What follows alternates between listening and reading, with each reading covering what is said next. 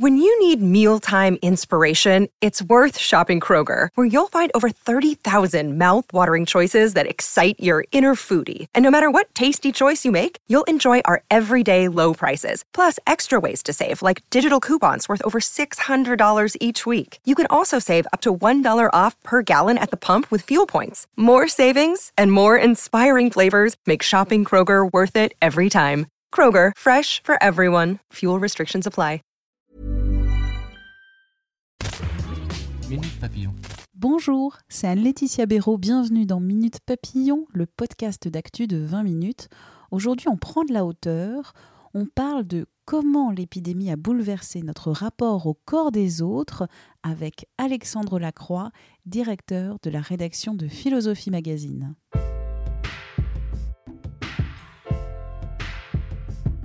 Dans quel monde a-t-on basculé avec la pandémie de Covid-19 En moins de six mois, nos sociétés, nos libertés, nos liens, nos métiers ont été bouleversés par le coronavirus.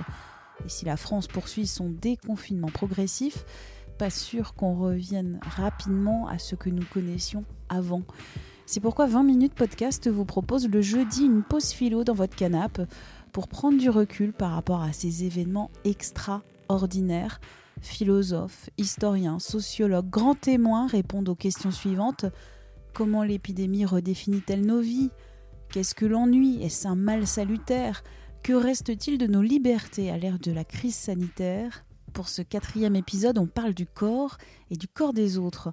Comment l'épidémie a bouleversé notre rapport au corps des autres? Pour y répondre, Alexandre Lacroix, directeur de la rédaction de Philosophie Magazine. Cette interview est menée par Hélène Sergent, journaliste à 20 minutes. Première question de ce podcast sur la place du corps dans nos interactions sociales. Pourquoi le toucher est-il important dans notre vie sociale? Souvent, quand on essaye de penser ce qu'est la, communication, on réfléchit par référence à un modèle qui est en fait un modèle euh, qui vient des médias, de la sociologie des médias. Et donc, on estime que communiquer, c'est échanger des messages. Donc, il y a un émetteur de messages, un récepteur du message, et puis euh, la transmission d'un message qui doit être la, meilleure possible. Ça, ce serait en gros le paradigme ou le modèle qui nous permet de penser ce que c'est la communication entre les êtres humains.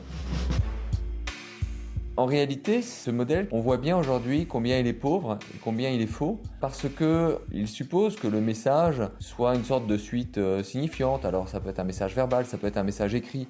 Or, on peut envisager une manière complètement différente de regarder les, échanges sociaux, les échanges entre les êtres humains, où la communication est beaucoup plus dense, beaucoup plus épaisse en plus, si vous voulez, de la communication verbale, c'est-à-dire de ce que je peux vous dire, en plus de ce que je peux vous écrire si je vous envoie un mail, il y a beaucoup, beaucoup d'autres choses. Il y a le regard, il y a la gestuelle, il y a l'expression du visage, de votre visage qui me permet de savoir si vous êtes fatigué ou de mauvaise humeur. En fait, notre vie sociale habituelle, celle que nous avions avant le confinement et celle que nous retrouvons petit à petit maintenant, c'est une vie qui se densifie, qui s'adresse à l'ensemble de nos sens. Et je dirais même que euh, aujourd'hui, on emploie l'expression de body language, comme si le corps lui-même se mettait à parler ou à signifier des choses. Mais ça aussi, c'est appauvrissant. Peut-être que ça ne signifie rien. Je veux dire, peut-être qu'on ne doit pas chercher à tout décoder, peut-être que tout ne fait pas sens, que notre vie sociale est simplement liée au fait que nous sommes plusieurs êtres humains dans la rue. En soi, ça ne signifie rien. Je sors dans la rue, je, vois une femme passer à vélo, euh, un SDF, euh, un postier qui passe. Est-ce que ça a un sens? C'est pas sûr, mais c'est ça la vie sociale. C'est le fait d'avoir une communauté de corps avec des êtres humains euh, et d'être nombreux, qu'il y ait une pluralité humaine, une diversité d'humains. Et c'est, si vous voulez, le, support matériel de notre condition humaine. C'est le fond sur lequel nous existons. Et c'est ce dont nous avons été privés euh, pendant, pendant deux mois. C'est ce que nous, nous essayons de retrouver aujourd'hui. une euh, nouveauté par rapport à l'avant-confinement, c'est cette notion à la fois corps de l'autre qui pourrait représenter une menace euh, pour nous-mêmes et également la, notre rapport à notre propre corps où, euh, en fonction de notre âge, de notre fragilité, de notre état de santé, on s'interroge et on se retrouve dans la position de je représente potentiellement un danger pour l'autre. Mm. Euh, pour euh, une personne jeune par rapport à, à une personne plus âgée, euh, une personne en bonne santé mais qui pourrait être asymptomatique et qui pourrait contaminer une personne à la santé fragile. Comment est-ce que ces, ces, ces deux notions, le fait à la fois d'avoir la menace représentée par le corps de l'autre et de soi-même représenter une menace pour l'autre, qu'est-ce que ça, qu'est-ce que ça a comme impact dans, dans justement cette, euh, cette interaction sociale et cette vie sociale? Une des choses assez étranges de, la période que nous vivons, maintenant que nous sommes donc euh, déconfinés, c'est que pour aider les autres, pour être bienveillant envers les autres, il faut les éviter. Euh, ça, c'est assez bizarre. D'habitude, si on est bienveillant, altruiste, porté vers les autres, on va essayer d'aller vers eux un non-voyant en difficulté, on va l'aider à traverser la rue. Donc, on a une forme de sollicitude qui passe par le fait de se rapprocher très volontiers des autres. Et là, on est dans un moment très particulier où la bienveillance, ce serait euh, faire l'inverse. C'est vrai qu'à Philosophie Magazine, en préparant le prochain numéro qui va sortir, on a vraiment engagé un travail sur ces questions parce qu'elles sont inquiétantes. Et dans cette préparation, j'ai découvert un texte, un texte assez fascinant de Georges Bataille, qui s'appelle La structure psychologique du fascisme. Et dans ce texte, euh, Bataille dit, à propos des sociétés fascistes, enfin de ce qui prépare socialement euh, l'arrivée du fascisme, euh, que ce sont des sociétés très hétérogènes, c'est-à-dire on a une conscience très forte de, des inégalités, des inégalités de classe, des inégalités entre les élites et un peuple opprimé, euh, ça, c'est le fond, le fond quand même du, fascisme, c'est un mécontentement euh, vis-à-vis euh, de l'aristocratie ou des, élites économiques. Mais il dit quelque chose de plus qui est surprenant et qui est actuel. Il dit que dans toutes les formes de vie sociale qui préexistent au fascisme, il y a des tabous sur le corps de certaines catégories de la population. Et il dit que l'origine de tous ces tabous, c'est le dégoût qu'on peut éprouver vis-à-vis des cadavres, par crainte de la contamination et de la maladie. Alors ça, ça nous met un peu la puce à l'oreille. Ce qui veut dire par là, c'est qu'il y a une atomisation sociale qui précède en général l'arrivée des, des, régimes populistes, des régimes fascistes. Il y a une atomisation sociale où certaines catégories de la population sont considérées comme euh, intouchables, euh, euh, risquant de nous contaminer, enfin n'étant pas faites comme nous. Alors on voit bien qui c'est hein, dans, dans, la rhétorique traditionnelle du fascisme, ce sera l'étranger, ce sera le juif, on voit bien comment ça a été construit. Mais c'est vrai qu'on peut se poser la question du tabou, de l'interdit qui est jeté sur les corps, du fait d'éviter certains corps comme étant porteurs de contamination. On peut se poser la question de savoir ce que ça signifie politiquement ou à quelle structure politique ça renvoie.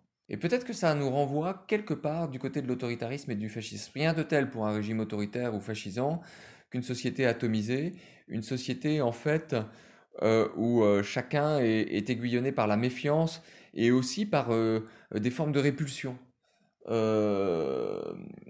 normalement, société démocratique, il n'y a pas de répulsion. Vous avez un, même si vous n'aimez pas la foule, vous avez un certain bonheur à sentir que vous faites un avec les autres. Et dans une société fasciste ou autoritaire, normalement, il y a de fortes répulsions. Voilà, c'est l'un des dangers que nous courons aujourd'hui. C'est, on n'y est pas, hein, faut pas brosser un, tableau trop noir, mais c'est que la maladie induise une, méfiance vis-à-vis du corps des autres et finalement euh, prépare en fait le terrain pour une emprise euh, croissante du populisme les inquiétudes qu'on peut être formulées autour de ces questions-là, de la disparition de la bise, de la poignée de main, justement, est-ce que, euh, est-ce que vous, c'est quelque chose auquel euh, vous croyez et qui vous inquiète ou, ce sont des gestes euh, qui sont trop, trop importantes dans nos interactions sociales et trop ancrés dans nos, en tout cas nous, dans notre société française, alors c'est peut-être pas le cas dans tous les pays, mais est-ce que pour vous, c'est une possibilité que, que cette épidémie euh, efface certains de ces rituels ou, hmm. pas du tout? Alors, la bise et la poignée de main viennent en fait euh, d'assez loin. Elles se mettent en place entre le 11e et le 13e siècle, à la fin du Moyen Âge. Elles se mettent en place dans les sociétés de cour européennes.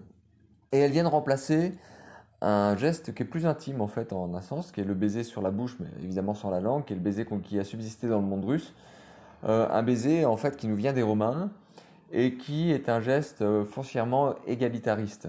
Euh, alors ça a un sens euh, très particulier dans les sociétés d'ancien régime, ce geste, la bise, la poignée de main, parce que ce que je vous disais, dans une société extrêmement inégalitaire, le fait qu'il y ait des codes sociaux qui permettent de signifier à l'autre que vous le considérez comme son égal, c'est quelque chose d'extrêmement, d'extrêmement fort. C'est pas du tout une simple politesse, c'est, pas acquis.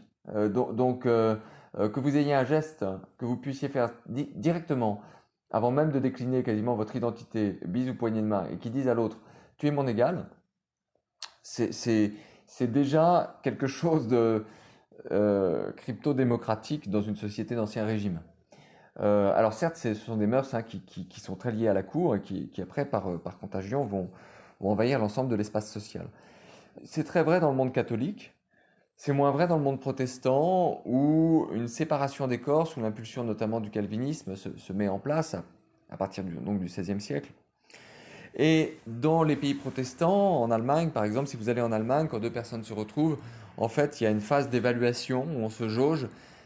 Euh, et donc, il n'y a pas de code préétabli. C'est-à-dire qu'il y aura peut-être une poignée de main, peut-être une bise, y compris entre garçons ou entre collègues, ou, euh, ou peut-être rien. Et, donc, il y a un moment de flottement et d'évaluation où on doit fixer la relation qui nous lie. C'est vrai que l'alternative dans laquelle on est, en fait, c'est de basculer euh, du côté protestant, du côté allemand, euh, c'est-à-dire qu'aujourd'hui, il y a euh, en France cette évaluation un, peu, c'est-à-dire ce, moment de flottement. On ne sait pas très bien ce qu'on doit faire. On va probablement continuer à faire la bise à quelqu'un qui est de sa propre famille, parce que ce serait assez étrange de ne pas, faire, pas faire la bise du tout à, quelqu'un qui est très très proche. Mais il y a ce vague qui, qui s'installe. On pourrait tout à fait imaginer une protestantisation de, de nos mœurs. Moi, je l'espère pas, hein, évidemment. Euh, c'est une tradition millénaire, hein, la bise, la poignée de main, donc ça vient d'assez loin. Et puis ça vient plus largement de l'Empire romain. Donc j'espère que une telle histoire, une telle tradition va, va, résister à une crise qui n'a duré que quelques mois, si du moins on, en est, on est en train d'en sortir. Vous l'espérez pas parce que c'est, pour vous, ça fait partie d'une forme de patrimoine culturel et historique, c'est ça? Non, non, euh, je, je l'espère parce que c'est, c'est signifiant. C'est pas seulement pour le patrimoine, c'est signifiant démocratiquement. Ce sont des gestes égalitaires, ce sont des gestes démocratiques, ce sont des gestes qui tissent la vie sociale. Et on a une vie sociale qui est déjà très délitée. On passe une grande partie de nos journées euh, devant les ordinateurs, devant, les smartphones. On a une vie sociale en direct, en vrai, qui est déjà un peu, un peu triste, un peu, un peu aseptisée. Euh, donc, il ne faudrait pas que ça aille beaucoup plus loin. Donc, la bise, euh, la poignée de main, ça, ça, a cette importance. Ça vient contrer d'autres dynamiques qui sont des dynamiques bah, technologiques, mais qui tendent à la distanciation des corps.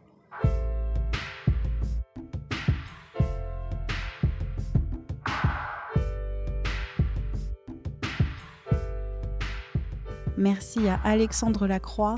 Merci de votre écoute, de votre fidélité à Minute Papillon. Vous pouvez vous abonner gratuitement, nous écouter. Minute Papillon est en effet disponible sur toutes les plateformes d'écoute en ligne et sur 20minutes.fr. On se retrouve demain, portez-vous bien.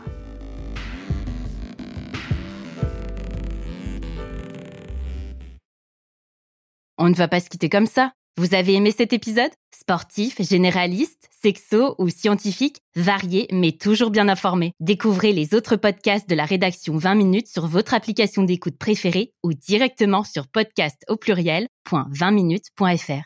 Et merci de nous avoir écoutés.